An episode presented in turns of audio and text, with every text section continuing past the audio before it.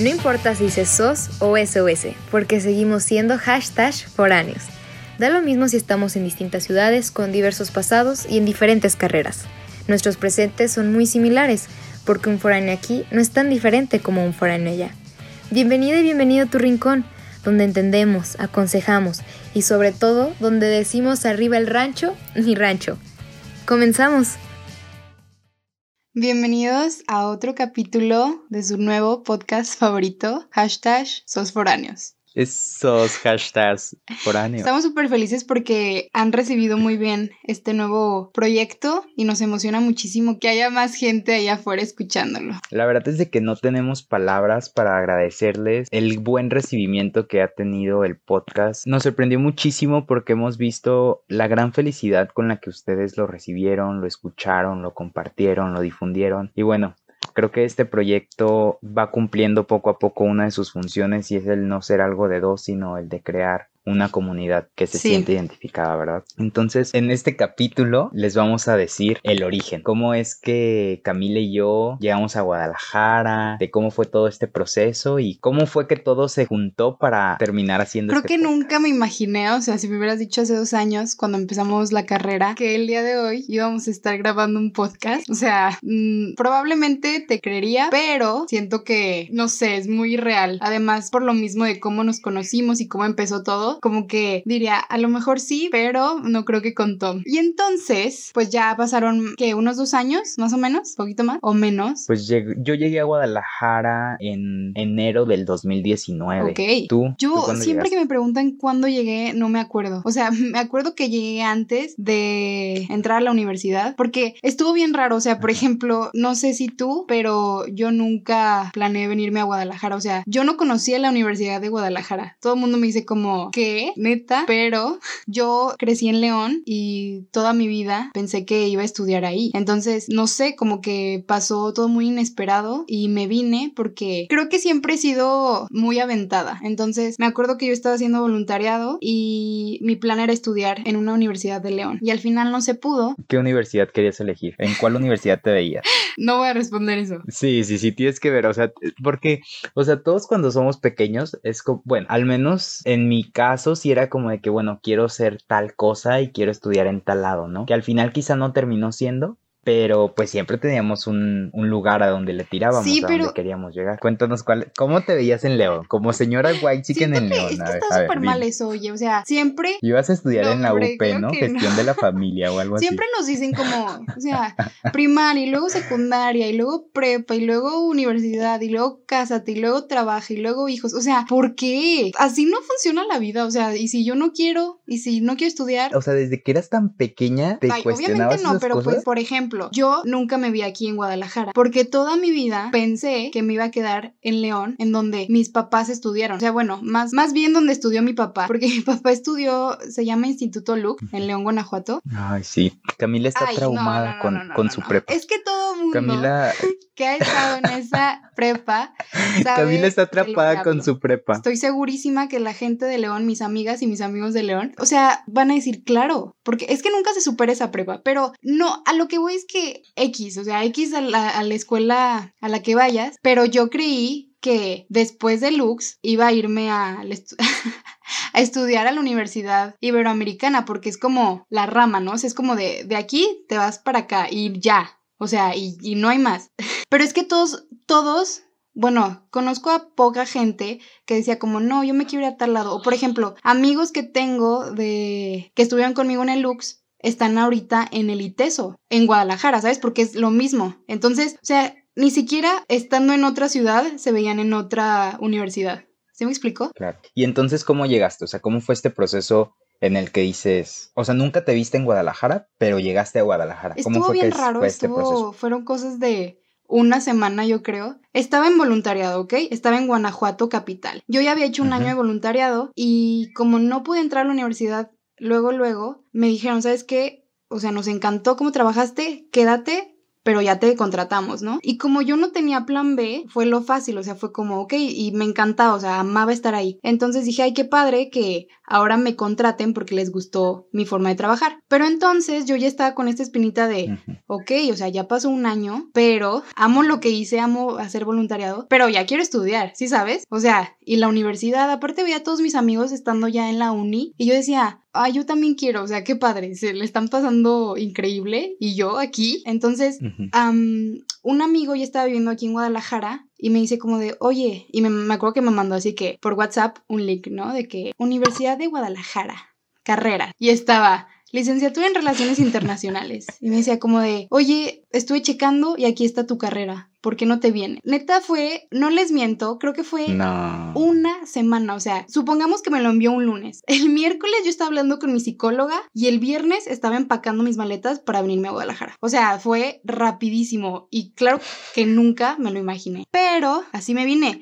Y me acuerdo que me vine que con dos mil pesos, o sea, porque yo no tenía nada de que agarré mis maletas. O sea, tú llegaste siendo estudiambre desde el primer día, ¿eh? O sea, tú no te esperaste dos, tres días de que la quincena, no, no, no. no. Oye, yo llegué nini, o sea, ¿estás de acuerdo? Me acuerdo que llegué y duré una semana sin trabajo y yo a todo mundo le decía de que soy una inútil, no estoy haciendo nada de mi vida, estoy aquí viendo Netflix, pero no estoy haciendo nada, o sea, mandaba currículum a todos lados, así como lo que que por favor contrátenme, porque luego dije, ay no, ¿qué hice? O sea, si sabes, como que cuando estás en el rush de hacerlo, lo haces, pero luego es como, ¡Ah! ¿qué hice? O sea, damn, sí sabes, estoy aquí, no conozco nada. Sí, claro que te comprendemos, Fíjate que yo llegué en una forma diferente. Yo, pues mi prepa me la llevé en proyectos sociales, este, pues en Manos en la Tierra, eh, Rotarac, y cuando yo llegó el momento de, de decidir carrera, o sea, yo me metí primero al tecnológico de Tepic, me metí a estudiar mecatrónica. Y entonces yo mecatrónica, güey. Pero recuerdo súper bien que, yo, yo, participé en el concurso de debate en julio, en el estatal, lo gané, me fui a representar a Nayarit en el nacional, Aguatulco, Oaxaca. Muy merecido ese premio, Ahí ¿eh? fue la sede. Y muy merecido. Fue muy merecido. O sea, esa semana completa fue buenísima, pero aquí empezaron los problemas porque yo recuerdo que... me fui esa semana y cuando regresé mis papás ya se habían cambiado de casa y eso originó que yo tuviera problemas con mis papás. Bueno, el punto es de que total conozco gente, casi todos estudiaban derecho o recuerdo que una chava que estudiaba de hecho en la Ibero, pues ella estudiaba relaciones internacionales y yo en la vida sabía que era eso. Porque nadie sabe que, estudiamos. Este, Ni siquiera nosotros. Porque nadie sabe que es RI, ajá. No, no, no, claro. Entonces, este, había una chava que era enfermera, otro que estaba estudiando química y yo que era mecatrónico, o sea, pero todos los demás eran abogados. El punto es de que me fue muy bien en ese debate traigo un muy buen lugar para Nayarit. Este, regreso y papá me dice, a ver, quiero hablar contigo. ¿Estás seguro que quieres mecatrónica? Y yo así como que, claro, papá, o sea, es que es mi pasión, mi pasión es ser ingeniero.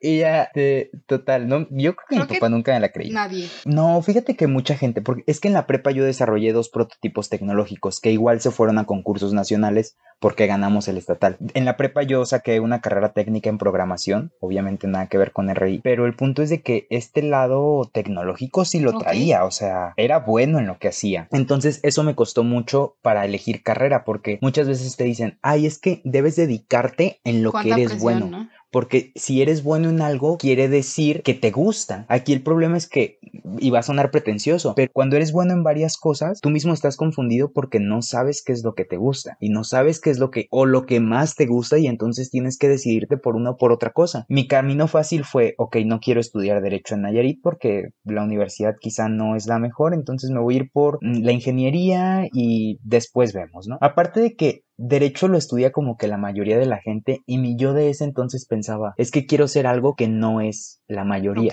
¿sabes? Total que yo estoy y llega un punto como, eh, yo empecé a, ir a clases de verano como en junio, que era un, como un curso propedéutico, después yo inicié la carrera en agosto y en septiembre yo recuerdo porque UDG cierra siempre el, la última, el último día de septiembre cierra las fechas para el registro. Yo fue como de que, damn, creo que me equivoqué de carrera. Y entonces comienzo a consultarlo, total que llego llego a Guadalajara, porque el cambiarnos de carrera creo que será tema para, para otro episodio. Entonces me equivoco, me cambio de carrera en una semana, llego a, este, hago examen, mis papás no se enteran, solamente mi abuelita y ya. El problema con la UDG es que te dice los resultados para entrar en el ciclo A, pues dos días antes de entrar a la universidad. Entonces, ajá, yo llego a Guadalajara, recuerdo bien, un lunes, era enero y era un lunes y las clases supuestamente comenzaban en el miércoles o algo así. Entonces, para ese entonces, obviamente, mi mamá ya se había enterado, entonces mi mamá y mi abuelita me acompañaron a Guadalajara a buscar casa porque, o sea, nos, yo ubicaba Guadalajara y tenía familia lejana viviendo en Guadalajara, pero, o sea, nosotros para lo único que íbamos para allá era pues al aeropuerto cuando íbamos a viajar o algo así, pero de que nosotros conociéramos la ciudad o por ejemplo tengo amigos que van de compras a Guadalajara o cosas así, mi familia no lo hacía. Este, entonces yo prácticamente la ciudad de Guadalajara no la conocía para nada, absolutamente nada. Entonces fue como un pasito al vacío y a ver si se da o no se da. Así fue como llegué a Guadalajara, consigo casa. En ese mismo día que llego consigo una casa que hasta ahorita sigue siendo uno de los mis mayores terrores en Guadalajara. Me salvé, me salvé de no morir. Todos tenemos no, es que también qué horror este tema de andar buscando casa porque, híjole, qué desgastante es. Ahorita que estás platicándome todo esto, me emociona mucho esta parte que dices de tu abuela, de tu mamá también, como este apoyo y que neta al final, pues a lo mejor tu papá sí quería que estudiara tu carrera mecatrónica, pero al final, qué padre que te, estén, que te estén apoyando, ¿no? O sea, porque... Es que ese es el proceso que decíamos en el episodio pasado, que yo viví y que tú no ese acompañamiento. O sea, por ejemplo, yo lo oculté a mis padres en un principio, después se dieron cuenta y fue como de que pues ya, ya te metiste, ¿no? Ahora a darle. Y, y, me siguieron apoyando y sí me dijeron así como de que nomás no te vuelvas a cambiar de carrera.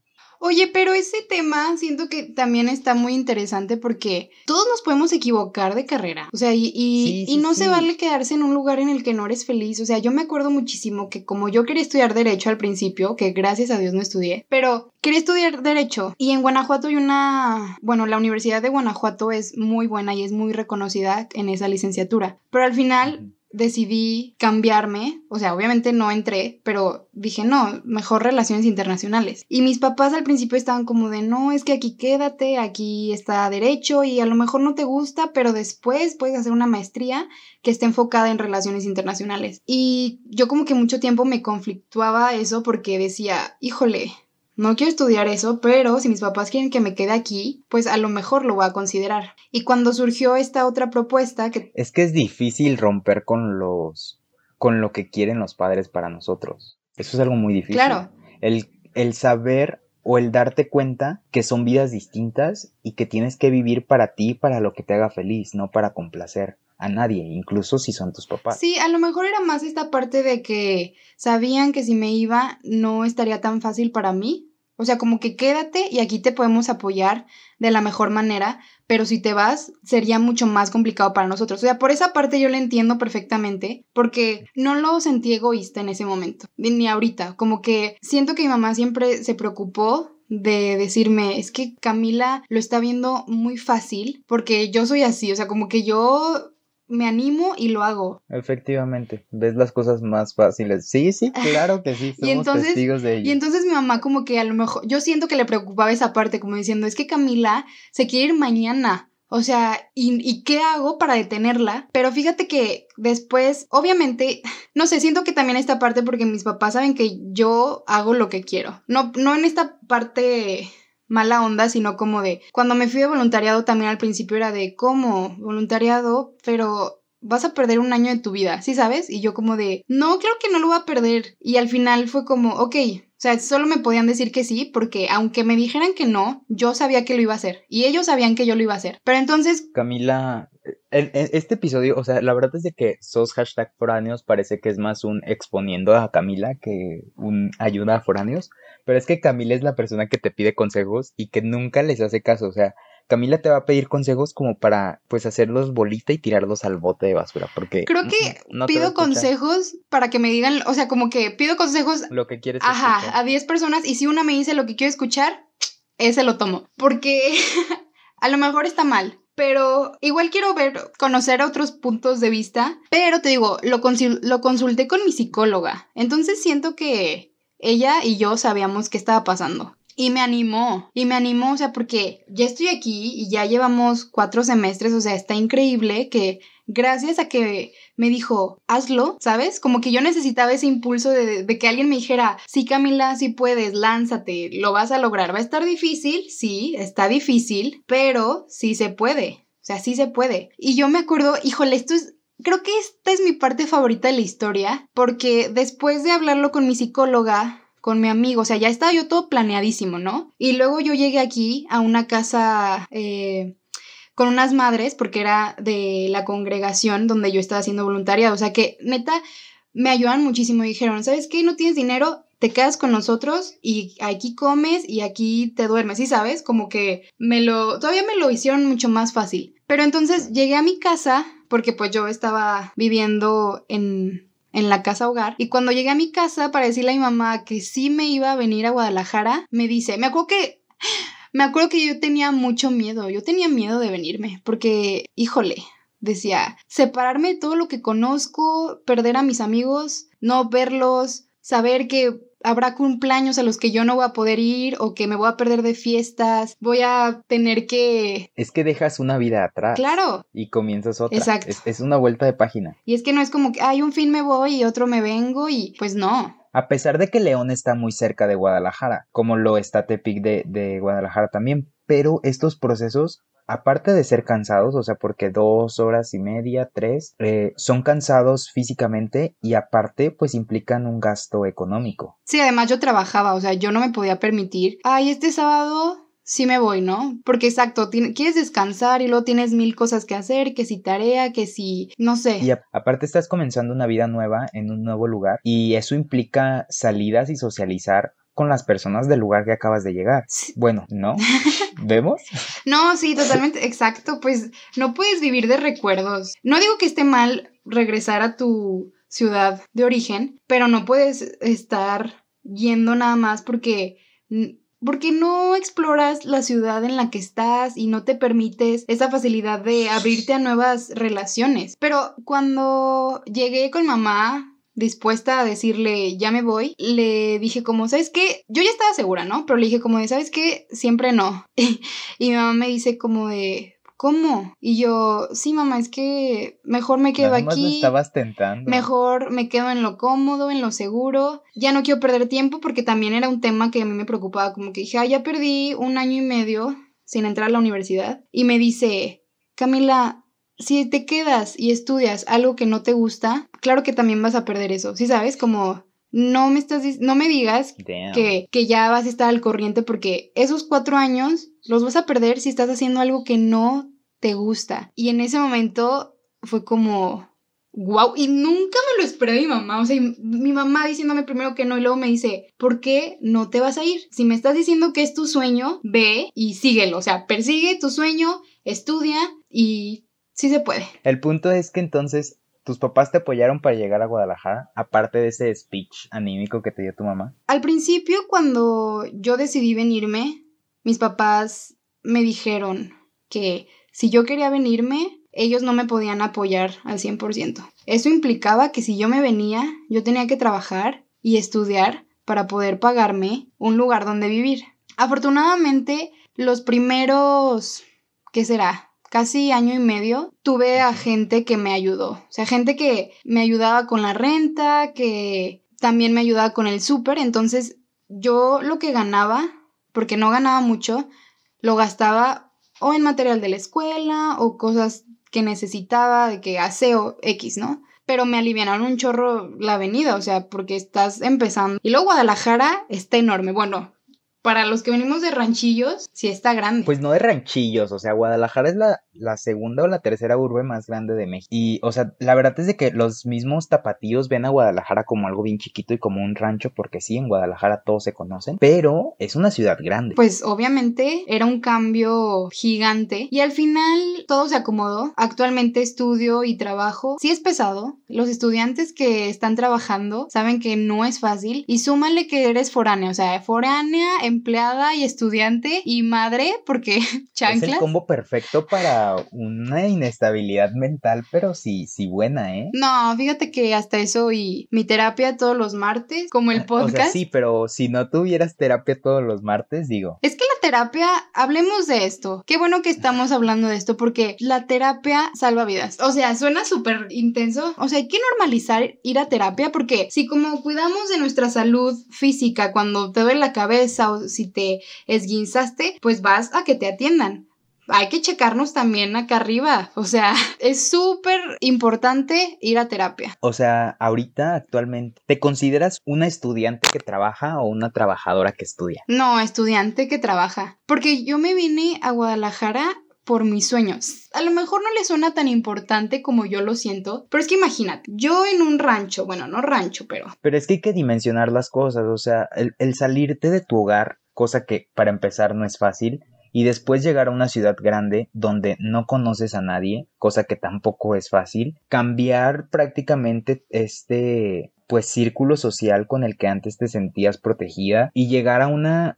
o sea, llegar a sufrir que ya no tienes esas comodidades como que tienes asegurado un plato en la mesa y un techo que te proteja. O sea, que ahora tienes que trabajar para poder tener lo que quieras tener o lo que puedas tener y que aparte tienes que estudiar porque de eso dependerá tu futuro. Sí, además no estamos hablando de que trabajo porque me quiero comprar unos nuevos tenis. O sea, trabajo porque tengo que pagar la renta y tengo que pagar los servicios y tengo que comer y el chanclas tiene que comer, ¿sí sabes? Pero lo que voy es que yo me vine o sea, exacto, mi objetivo, y yo estoy segura que, o sea, es la razón principal por la que estoy aquí. No tendría chiste si dejo de estudiar o si eh, cambio mi, objetivo o no le, he hecho, no le tantas ganas al estudio como al trabajo. O sea, yo estoy segura y yo estoy comprometida 100% con mi carrera porque yo hice voluntariado y saliendo del voluntariado, mis niñas me dijeron como de suerte, estudia, y cuando estudies regresas. O sea, sí sabes, como que yo estoy segura que una vez estudiando esto, que a lo mejor me equivoco, ¿verdad? Pero que voy a tener un poco más de bases para al final llegar a mi objetivo o a acercarme un poco más. Tienes un compromiso con esas niñas. No, totalmente. Es que si las conocieran. Bueno, y aparte que a ti te encanta, o sea, una de tus pasiones es tratar con niños y trabajar con ellos, ¿no? Con niños y niñas. Entonces, bueno, pues si viviste un año y medio con ellas. Sí, vivir, exacto. Me levantaba y lo primero que hacía era ir a despertarlas. Y al final de mi día, lo último que hacía era acostarlas. O sea, yo convivía con ellas todo el día y era la más feliz. Bueno, pero entonces este es en mi caso. Tom, platícanos un poquito de qué onda, cuál es la otra cara de la moneda. Fíjate que nuestros casos son bien contrarios porque, pues a pesar de este trágico inicio con mis padres, o sea, te digo, mis papás me dijeron te apoyo completamente, bueno, dentro de nuestras posibilidades. Y, y por ejemplo, en ese sentido, mi, mi abuela le dijo a mis, a mis papás, tú solamente pagas la renta, nosotros le pagamos la manutención. Entonces... Y mira que mantener tu estilo de vida... no seas ridícula, no seas ridícula porque no, o sea, la verdad es de que a pesar de esto, o sea, llevo un buen estilo de vida, de que pues como bien, pero la verdad es de que llevo un estilo de vida tranquilo, mejor que el de muchos foráneos, he de admitirlo. Que mejor que el mío. Pero, pero compartimos todo. no, es un amigo increíble. A ver, muchas veces, güey, o sea, el último semestre fue magnífico, nos unimos muchísimo. Además, Estabas en mi casa 24/7 cuando no trabajabas. Ajá, es que caminando vivimos súper, súper cerca. 15 minutos nos vamos caminando. Entonces, eh, vivimos súper cerca, eso es algo súper padre. Y luego yo voy y vengo cada 15 días a Tepic, o ese era el plan antes de la pandemia. Antes de seis meses quedarte ahí atorado. y el punto es de que yo soy ese foráneo que trae una hielera en la mano cada que se va al no, el más ridículo del mundo. Ah, pero cuando comes camarones, ahí no me dices ridículo. Porque, Cinco de las seis veces que vas a... la universidad, llevas tu hielera. Todo mundo te ha visto con esa hielera, Tom. la portada de este podcast debería de haber tenido una, hielera. Creo que sí. Claro que sí. Este, a ver, es que los mariscos en Guadalajara son muy malos. Y en, o sea, en Nayarit tenemos los mejores mariscos de la República. I'm sorry, Sinaloa, pero tenemos los mejores mariscos de la República. Ya vamos a perder a toda esa gente de Sinaloa. a ver, ya no vamos a hacer más giveaways porque la verdad es de que vamos a salir cajeados, pero posteriormente vamos a, verlo y vamos a armar como todo un equipo y vamos a transmitir en vivo en Instagram. ¿Qué camarones son más buenos? ¿Qué camarones son más buenos? Claro que sí. A ver, Nayarit, tierra del pescado zarandeado, el chicharrón de pescado, los camarones como te los imagines, o sea. Siento que este podcast ya parece más Cuna de valientes. ¿Qué podcast sobre foráneos? A ver, bueno, el punto es de que cada que me voy a Tepic yo me llevo mi hielera y pues la traigo llena de, camarones más que nada porque los demás mariscos sí se me complican un No, pero es que quiero que se imaginen esto. Yo cada vez que voy al departamento de Tomás, abro el congelador, o sea, no hay hielos, no hay de que hay una nievecita, no, no, no. O sea, te sale el camarón ahí volando de que te pique el ojo porque está atascado, o sea, atascado. Y eso solo el congelador. Siento que de que su snack a medianoche es, ay, déjame irme por un cevichito.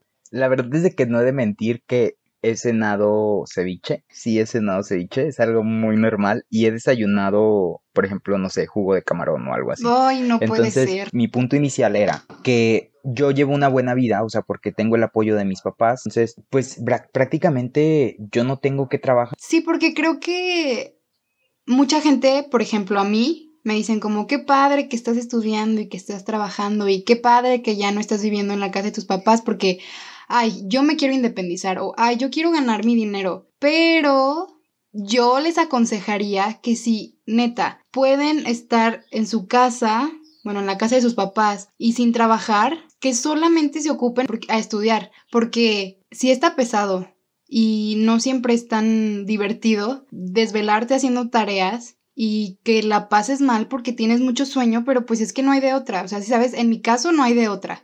No puedo porque si dejo de trabajar, no me podría pagar la renta aquí en Guadalajara y tengo que estudiar. Y además soy buen estudiante, o sea, a pesar de que trabajo, cuido mi carrera. Pero si de verdad ustedes pueden dedicarse 100% a estudiar algo que les apasione, háganlo.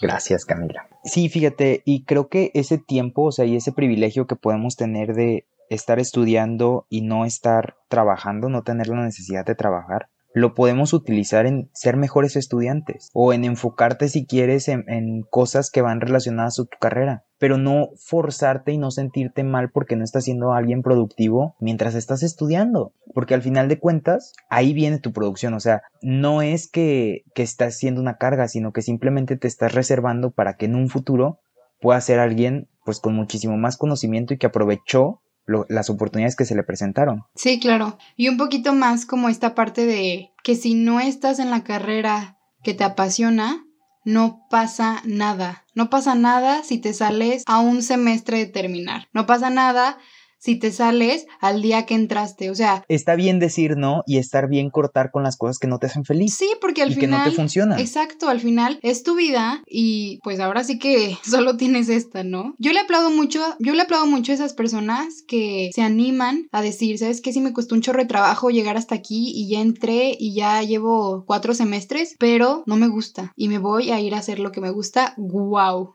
Qué padre, o sea, de verdad. Y en todos los aspectos, no solamente en la carrera, porque hay gente que se queda en un trabajo nada más porque es lo seguro, o gente que se queda, por ejemplo, tú lo mencionabas, en una ciudad porque es lo más fácil. Porque es lo cómodo. Entonces hay gente que no sale, como lo mencionábamos antes, de su zona de confort. Totalmente. Y entonces, la educación, o sea, por la educación es lo que sabemos, lo que conocemos, ¿no? Todo el conocimiento que tenemos. Entonces, creo que si la educación estuviera ahí tan fácil para todos y todas, todes, cambiaríamos el mundo de una manera increíble. Suena súper utópico, ya sé, pero es mi sueño, es mi sueño. Es que sabes que, fíjate, yo en un congreso en Ciudad de México escuchaba había muchos jóvenes de muchas partes de la República y creo que eh, si ya terminaste, ya creo que esta sería la frase con la que despediríamos el podcast, en la que ellos nos decían que un idealista muere solo. ¿sabes? Una persona que cree en sus ideales y que lucha por sus ideales, pero que está solo, muere solo. Pero que un grupo de idealistas coordinados, haciendo equipo, pueden cambiar al mundo. Y creo que eso es lo más padre encontrar personas que persiguen los mismos sueños y que quieren generar ese cambio y pues no, hay imposible, ¿sabes? Y pues, muchísimas gracias por acompañarnos en este nuevo episodio 1, el origen, y que les hayamos sacado una sonrisa, que se hayan identificado, cuéntenos, ¿saben? Nuestras redes sociales están siempre abiertas y pues síganos en nuestras más de 10 plataformas en las que estamos disponibles para ustedes. Y no se olviden de también seguirnos en Instagram como arroba sosforáneos, ahí les estaremos subiendo contenido. Muchísimas gracias. Hasta la próxima. Bye.